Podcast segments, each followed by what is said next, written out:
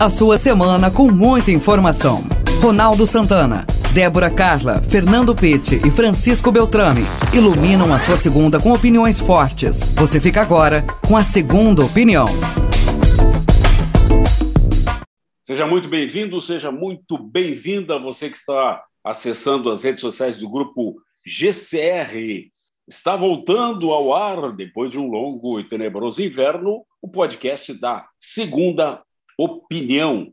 E, como sempre, nós temos não só uma segunda, mas uma terceira, quarta, N opiniões sobre assuntos. Fazem parte do time da segunda opinião Samuel Wendhausen, também conhecido por Samucão.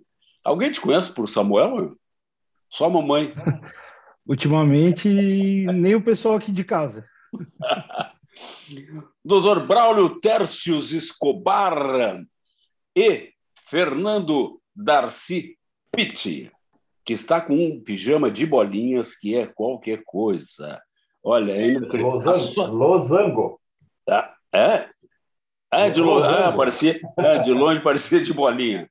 Bom, e o tema desse podcast é a, a polêmica né, que está para ser resolvida hoje. Nós estamos gravando ah, na segunda-feira, são 9 horas e 32 minutos, e uh, está nesse momento quase começando a votação sobre a PEC, proposta de emenda constitucional, que restituiria o, o voto impresso. A tendência, né, apesar de votação a gente nunca vai saber, não sabe antes o que vai sair, é que haja uma derrota para uh, o governo que propôs esse essa PEC. Mas não é, não se tem ideia ainda de que, do que realmente vai acontecer. Pete, tu, tu sempre te manifestasse favorável tá, ao voto impresso. É, assim que, inclusive, o, o Arthur Lira, hoje, o presidente da Câmara, diz que falou com o presidente Bolsonaro e que ele se comprometeu a aceitar o resultado do plenário. Isso resolve o problema? Não, não, não resolve. É, é que são duas coisas. Está tendo um problema aí maior do que parece, é, e, e, e, de fato, né, Ronaldo, a gente está vendo as várias narrativas, inclusive aí da parte da, principalmente dos deputados favoráveis e contras, ambos estão falando. E, deixa eu só te dizer um negócio, tá, tá ruim o teu áudio, tá baixinho e estava melhor. Vamos ver. Vamos tentar de novo, então? Água. Vai, não, vai, vai. Agora vai. Respondendo, tá, então, respondendo à pergunta ali, eu acho que não resolve o problema o presidente aceitar ou não o resultado, porque o, no papel do presidente é esse, aceitar o resultado. Pronto, nós estamos numa democracia, ele está agindo democraticamente, por mais que digam que não, ele está agindo democraticamente e até agora tem aceitado, embora ele tenha esperneado. São coisas diferentes. Agora, é, o que eu vejo, voto auditável é diferente de voto impresso, voto no papel, é diferente de retrocesso. Ah, o que eu tenho escutado, inclusive, aí eu fico irritadíssimo com o Kim Katagari, deputado federal lá pelo Estado de São Paulo, que vive falando besteiras na rede social muito pesadas, e todo mundo é, acompanhando narrativas como a dele, dizendo que é retrocesso. Primeiro, voto auditável é um voto que possa ser auditado é, por sorteio de urnas. Não quer dizer que vai ter que ser contado 100% dos votos do papel e são eles que são válidos. Tem que continuar sendo válidos votos na urna eletrônica e o voto do papel impresso. Por isso que eu, por isso que eu insisto nesse termo. E, claro, que os, é, os congressistas estão fazendo de tudo para fazer diferente, mas voto auditável. Esse, infelizmente, vai ser reprovado. Infelizmente, a gente que vai tu estás dizendo, novamente. O que tu estás dizendo é que o voto eletrônico não é auditável? Como é que tu sabe, Ronaldo, que é auditável hoje? Você, Ele você, não é auditável. Existe... Posso, posso é fazer é uma colocação que saiu hoje do TCU? Hum? De acordo com o relatório, existe mecanismo de auditagem em todo o processo de votação, desde a etapa do desenvolvimento dos sistemas, passando pela realização de testes públicos de segurança, testes de integridade, votação paralela, até a totalização e divulgação do resultado, contemplando medidas de verificação mesmo após a conclusão do processo eleitoral. Além de descrever em minúcias cada um desses mecanismos, o relatório de auditoria lembra que o TCE permite expressamente que várias organizações fiscalizem todos os procedimentos relacionados com a votação eletrônica em qualquer etapa do processo, incluindo a fase de desenvolvimento dos sistemas de informação. Tudo isso eu tive uns três anos de computação. Tá? Então, o sistema de computação e as vias de transmissão do TSE, a gente sabe que nem as urnas são ligadas a cabo e à internet quando se faz a votação. Isso vai direto lá, né? Aqui em Tubarão era ali no Praça Shopping, a urna ia para lá e de lá se enviava para o TCE o número de votação que saía na urna, já se publicava o boletim, o TCE tinha que repetir o boletim lá, o mesmo número, tudo isso. E existia a comprovação do voto e tudo. No, na verdade, é bem auditável, né? Agora estão querendo aí que o cara saia com comprovante. Eu tenho o meu comprovante de votação de 2018 aqui comigo, que eu votei. Né? A urna é muito difícil. Quem trabalha com programação, eu trabalhei com programações lá no começo, que era o Fortran e o COBOL. Né? E a gente sabe da segurança disso tudo hoje em dia, né? principalmente se a urna está desligada. Não tem como o cara entrar. Né? É impossível. Então, assim, ó, só se ele entrar, só se ele for a Ná, ou ele fizer, como é que se diz, telepatia né? Porque tem coisas que é impossível. O Samuca, que também é, mexe com computação, né? pode colocar aqui. Claro que tudo, nada é perfeito, a gente sabe disso. Né? E a perfeição nós não vamos conseguir nunca. Né? Mas, e eu acho, eu acho assim, ó, que nós temos que partir de um outro princípio. Eu acho que essa história está se repetindo de novo de uma outra forma. Eu sempre gosto de fazer analogias. Há 28 anos atrás, nós tivemos um sujeito que lá em Alagoas ele resolveu caçar marajá. Tá? Ele resolveu abrir o salário dos grandes marajá do Estado e condenar eles, como se hoje fosse acabar com a mamata. Vamos fazer uma analogia assim. E ele, com essa política de acabar com a mamata, acabar com os marajás, ele também tinha a mesma política de dizer assim: olha, aqui não é vermelha a nossa bandeira. Todo mundo começou a vestir verde e amarelo, e vamos caçar Marajá e vamos caçar comunista. E esse cara, da mesma forma que um outro, também não foi para o primeiro turno nos debates. Naquela época eu não tenho certeza, mas acho que tinha uns, uns 20 e poucos candidatos a presidente. Tinha de tudo lá. Né? Ulisses e fizeram Guimarães, uma... Ulisses Guimarães, Brizola. Ulisses Guimarães, Brizola, Lula, né? Tanto que foi a primeira, eu acho que o Lula perdeu, é. né? Que veio, veio da, eu não sei daquela das diretas já, que a gente tinha saído, né, que foi a primeira eleição após as diretas já, né? E resumindo, elegeram o mesmo perfil, a mesma coisa contra o comunismo, a mesma coisa no noticiário, com uma maquiagem diferente. E o que, que a gente percebe é que esse pessoal está construindo a todo momento uma mentira. Eles, para ocuparem o espaço, por exemplo, fosfoetanolamina, ivermectina, cloroquina, nióbio, grafeno, o Trump forjando a eleição. É, não importa o que vocês imaginarem, eu tenho certeza absoluta que o voto pode ser impresso, pode ser auditável, pode ser até no berro. Berro.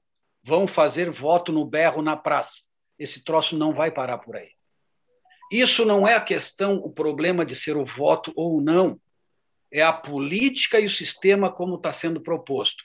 Quem entra nessa está sendo completamente iludido por quem está manipulando atrás. Que tem um gado sustentando tudo isso, tem um, tem um povo sustentando toda, todo esse movimento, e esse povo não se dá conta. Esse povo está sendo iludido a todo momento com alguma coisa que está sendo jogado. E a gente sabe que é isso que está acontecendo. Fica claro, só não percebe quem não percebe que isso já aconteceu e já aconteceu de várias vezes. Tá certo? Então, e a gente sabe lá do pessoal que fazia a campanha atrás, por que, que ele também não foi no primeiro turno, tá? por que, que ele não foi nos debates, por quê? Porque que podiam acabar com aquela imagem de caçador de Marajá, que ele nunca foi. Eu me lembro, eu me lembro que no último debate com Lula teve o caso daquela da Lurian, que mostrou a mãe, bababá, mas teve uma cena que o Collor, de uma família milionária, milionária de Alagoas, eles moravam lá na Dinda, já tinha a casa da Dinda em Brasília, ele vai para o debate com o Lula e acusa o Lula de ter cobrar, comprado um aparelho 3 em 1 e ele não tinha condição de comprar o 3 em 1. Né? Porque ele não era rico para comprar o 3 em 1 que o Lula tinha comprado na época, que os nossos ouvintes podem não saber o que é o 3 em 1, né? mas o 3 é, é verdade, que hoje em dia, que hoje em dia, pô, olha, eu Era um toca-disco, toca-disco, é. rádio e toca-fitas. E toca-fita, justamente. E ele acusou, ele acusou o Lula de milionário porque o Lula tinha comprado um 3 em 1, né? E ele não tinha condições de fazer isso. Né? A final dele é acabar com os marajás. E nós entramos direto, direto, nós entramos de novo na mesma história. Nós estamos de novo na mesma história. Tá? Estão caçando comunista e kit piroca. Tá? E vão continuar, é, kit gay, desculpa. Kit piroca. Não, mas desculpa. Corta essa tá? aí, tio. E, e vamos, vamos ficar nessa. Vamos botar um pi aí. É, vamos botar um pi. Então, assim, ó, e vamos ficar nessa, gente. Tá? Eu tenho certeza absoluta que isso. Olha, eu estou apostando quanto vocês quiserem que esse negócio não para. E aí, Samucão? Agora, doutor, eu queria, eu queria só ah. fazer um. Peraí, deixa, deixa, eu primeiro, peraí, deixa eu primeiro ouvir a, a, a opinião que o Samucão não falou até agora. Ah, tá tão bom essa discussão que eu queria ficar quietinho aqui. É, não, tem essa.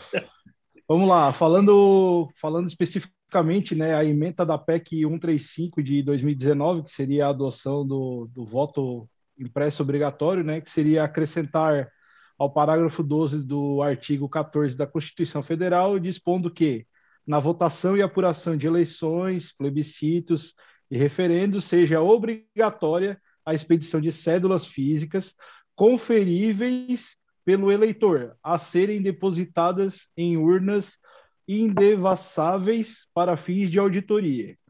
O que, que eu diria a respeito da nossa urna eletrônica hoje? É, é possível hackeá-la? Sim. Como qualquer dispositivo eletrônico, é passível de hackeamento. Tá? É, o voto hoje é auditável? Eu diria que não, porque o próprio TSE não faz questão de que o voto seja auditável. A programação da urna eletrônica já é feita de uma forma que os votos são embaralhados a cada votação por cargo, né?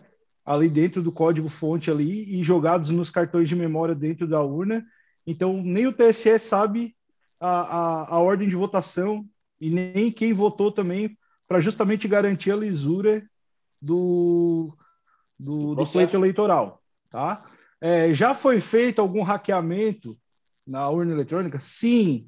Por que eu digo isso? Porque sempre, antes das eleições, o TSE realiza o teste público de segurança nas urnas eletrônicas. Como é que funciona isso? Os especialistas ou qualquer pessoa interessada, porque o TSE divulga um edital, né, pode participar, eles são convidados para testar o sistema de segurança da urna eletrônica. Né? Então, o último teste que foi realizado foi em 2020, no mês de agosto. E os relatórios desses testes, que são é, regulados por uma resolução do TSE, a resolução 23.444 de 2015, eles estão disponíveis lá no site do TSE. Quem quiser acessar pode é, acessar lá publicamente sem nenhuma dificuldade, tá? É, então, após esse teste público de segurança, o TSE faz o quê? Ele faz as alterações necessárias no código-fonte do sistema da urna, né? E depois de mais alguns meses, é realizado um segundo teste, onde essas vulnerabilidades que são apontadas no primeiro teste que foi realizado, elas são testadas novamente. E por último, é realizado o quê? Uma cerimônia de lacração da urna, onde participam todos, todos os representantes de partidos interessados, né, onde é, é mostrado todo o código-fonte lá, é, é debugado o código-fonte lá para o pessoal, como a gente diz na, na área técnica, né? E é feito é, como se fosse mais uma forma de auditoria. Aí depois disso, o que, que acontece? O código da, da código-fonte da urna eletrônica, ele é, é, assinado digitalmente, né? Eles colocam o código digital lá como uma assinatura digital e isso ocorre com a participação da equipe de peritos da Polícia Federal. Aí eu, como um, um trabalhador da área de tecnologia, me perguntariam: ah, é fácil hackear uma urna? Eu digo que não, porque o camarada tem que ser muito fera para poder fazer isso, né? Primeiro, o cara tem que ter um conhecimento muito grande na área de tecnologia, de, de tanto de hardware como de códigos, para poder fazer essa invasão. Se, e qual é a probabilidade disso ocorrer, né, num, numa eleição? Olha, eu acho muito difícil, ô, ô principalmente Samuel, durante a eleição, porque o tempo da eleição é muito, é muito pequeno para que isso ocorra. Pode posso fazer, fazer uma pergunta? Pode. É, na, no relatório da auditoria, né, que ele fala, em, em tu está falando em, em, em, ataque externo à urna, como é que se faz um ataque externo à urna uma vez que o equipamento funciona de forma isolada? Ou seja, não apresenta mecanismo que possibilite sua conexão a redes de computadores como a internet.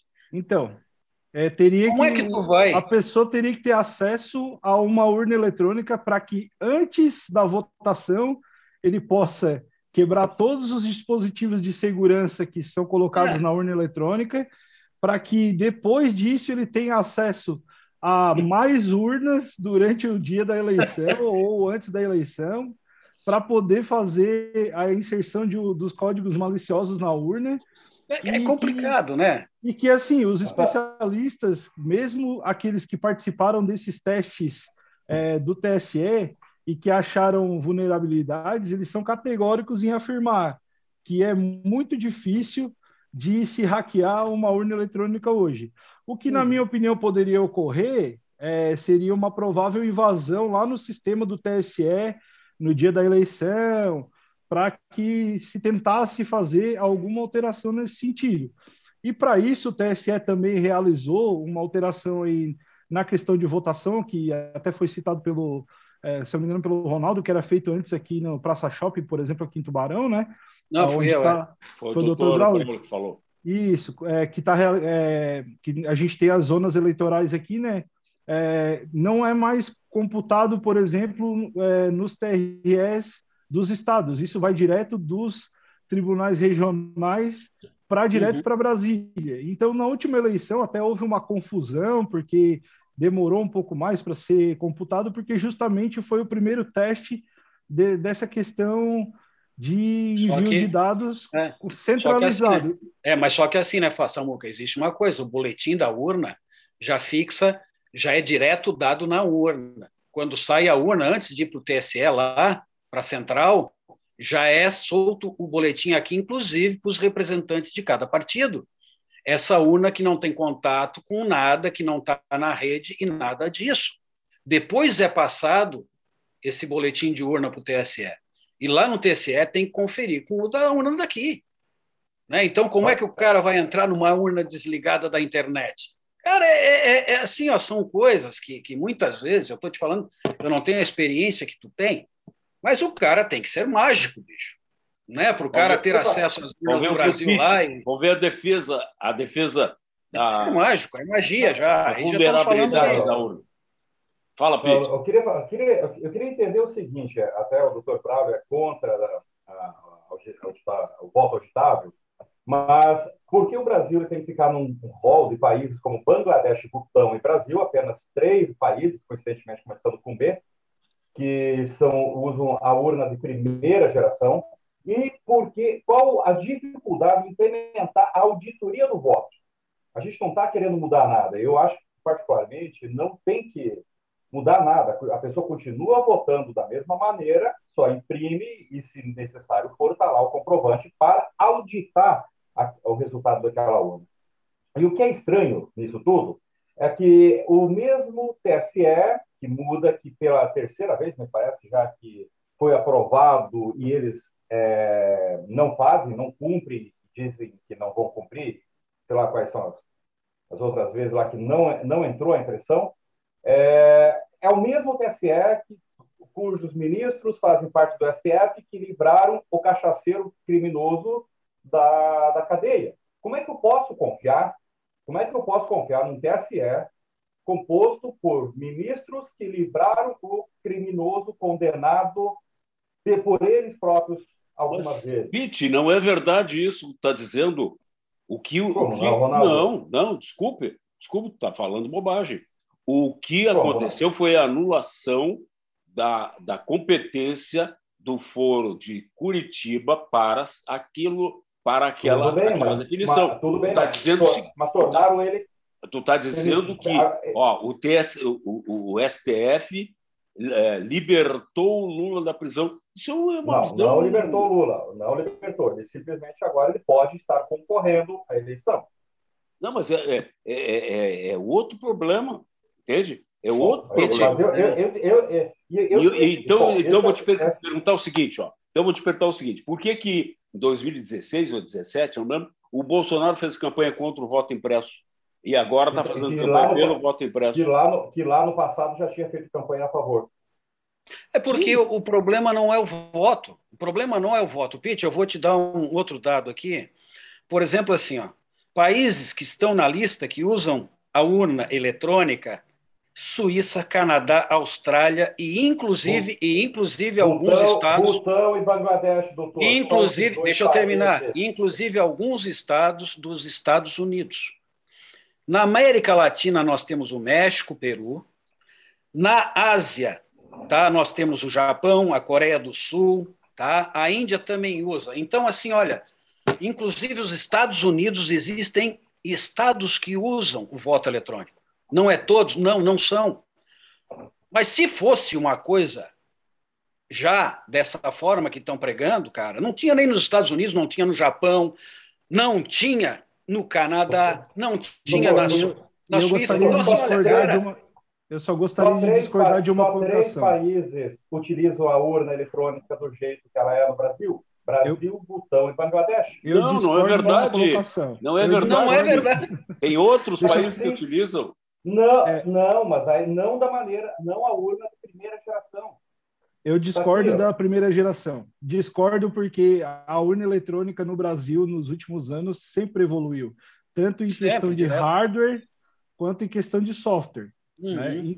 Inclusive, a, a, a, urna eletrônica brasileira, toda a questão de hardware dela, né? a, a parte física, que é o que a gente vai lá apertar os botõezinhos lá, ela é desenvolvida, obviamente, que como todo componente eletrônico, é, a, a maioria deles na China, mas toda a montagem dela é feita aqui no Brasil e sempre tem uma evolução tecnológica para garantir que pelo menos a questão física, que é o hardware da UNA, né, ele seja no mínimo seguro para evitar qualquer tipo de loucura de algum votante que queira agitar durante o dia da eleição, né? Inclusive com questão de segurança nos botões ali, questão de segurança na tela, né? E se por acaso acontecer de, até tem um exemplo que uma pessoa do TSE deu em um vídeo que depois eu vou indicar, se por acaso chegar um caboclo lá e der um tiro na urna eletrônica, eles tiram os cartões de memória dali de dentro, colocam numa urna substituta e em cinco minutos uma segunda urna substituta está pronta para que continue a votação, né? E além do mais, a gente tem aí é, desde 2002 esse sistema aí que até hoje não foi provado uma, uma fraude que possa ter influenciado na, no resultado das eleições. É possível fazer? É possível nunca fazer, claro que sim. Claro que sim. Agora, é, é, obviamente que é infinitamente mais seguro o voto eletrônico hoje na urna eletrônica do que o voto em papel, como era utilizado antigamente, onde eu sei de fontes confiáveis que eu conheço, pessoas que participavam do, do processo eleitoral da contagem de votos, que muitas pessoas pegavam os votos em branco, que as pessoas deixavam a cédula em branco lá na urna é, de saco, né? É, e colocavam o nome dos seus candidatos. E isso acontecia muito nas eleições regionais, para vereador, para prefeito. Se tu imagina que aqui em Tubarão isso acontecia, que é uma cidade teoricamente bem evoluída, imagina nesses rincões aí do Brasil, nos interiores, onde as pessoas são comandadas muitas vezes pelos ditos coronéis, né? Então, assim, imagina. temos problemas que podem ser melhorados na urna eletrônica brasileira? Temos. Ah, tu é a favor do voto impresso? Eu sou, mas futuramente. Por quê? Porque com as regras que estão sendo definidas hoje, principalmente elas têm que ser definidas com cabeça fria e em tempo hábil para que tenha uma discussão sadia, tá ok?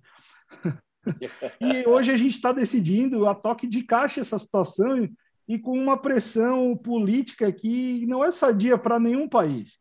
Tá? Infelizmente, a grande maioria dos nossos representantes políticos eles estão mais uma vez fazendo de uma discussão de um assunto importante para o Brasil um circo dos horrores. Né? E, principalmente, teríamos que avaliar o custo dessa, desse voto impresso num país que tem tantos problemas sociais. É isso que hoje me deixa bastante preocupado. Fala isso, fala isso profundão. Hein? Fala isso profundão. Tá muito Também. Ficou baixo de Também. novo teu áudio, tá ruim. O Não, áudio dele fala saindo. isso. O áudio está saindo do computador, não do É. fone, por isso que está baixo. O mais engraçado, o mais engraçado foi que nos Estados Unidos o voto é o quê? É auditável. Não, não é. Conseguiram recontar tudo? Agora sim. Não, não fizeram aquelas recontagens todas lá? Pois é, levou dois meses. Olha aqui, vocês lembram da. Cara, da- ficaram da até eleição? hoje, e até hoje, ó, e até hoje tem Bolsonaro esperando terminar a recontagem, viu? É. Ah, ah, Eu tenho, eu tenho uma- Ainda, ainda vai dar Trump nessa história. eu Ah, tenho só, eu, só, cunhada- eu, eu só, eu tenho uma cunhada que garantiu que em agosto o Trump assume, porque vai ser. é, cara, mas é, é uma coisa absurda. O problema não é o voto, as pessoas não entendem. O problema não é esse, o problema é o sistema como foi armado. O circo foi armado desse jeito. E o circo foi armado para pessoas que não conseguem sair da caixa. Elas não conseguem pensar diferente. Essa história só está se repetindo com maquiagem diferente. É verdade. E não vai parar, Roberto. isso não vai parar, não tem Discordo. como parar Vamos- isso. vamos não vai ver. parar, já já tem uma novidade aí. Ó, eu só queria, eu só queria fazer. Eu, não, eu só queria fazer um fechamento aqui. rapidinho, que o doutor falou- já estourou o nosso tempo. O Dr. Braulio falou dos 46 países, eu só queria registrar aqui a informação: 46 países usam a urna eletrônica, mas só três países usam a urna eletrônica sem registro em papel. São Tá informações diferentes. Tá bom. Fernando Tá. Pitti, Dr. Braulio Escobar, Samucão Van Lausen, muito obrigado pela participação no podcast da Segunda Opinião. E Ronaldo, muito obrigado só, só a queria você. recomendar, posso recomendar três vídeos que as pessoas Sim. possam assistir a respeito Rapidinho. da urna eletrônica? É. Primeiro, do canal Manual do Mundo, todos no YouTube, tá? Canal Manual do Mundo, como funciona a urna eletrônica. O segundo, do canal Vida de Programador, é como hackearam as urnas eletrônicas brasileiras e a eleição está segura? Esse é o tema do segundo vídeo. E o terceiro é do canal do Olhar Digital. Urna eletrônica ainda não garante 100% de segurança. Beleza. Muito obrigado aos três, muito obrigado a quem está acessando as redes sociais do Grupo GCR. Semana que vem, um novo podcast do Segundo Opinião com esse timaço de peso, inclusive eh, Fernando Pitt com seu. Não, nenhuma, nenhuma referência desairosa, Seu fardamento. Samucão. Inclusive Fernando com seu, o seu pijaminha de quadradinhos. Grande abraço a todos, até lá. Você ouviu o podcast Segunda Opinião. Apresentação de Ronaldo Santana. Participações de Débora Carla, Fernando Pitti e Francisco Beltrame. Produção de Reginaldo Osnildo.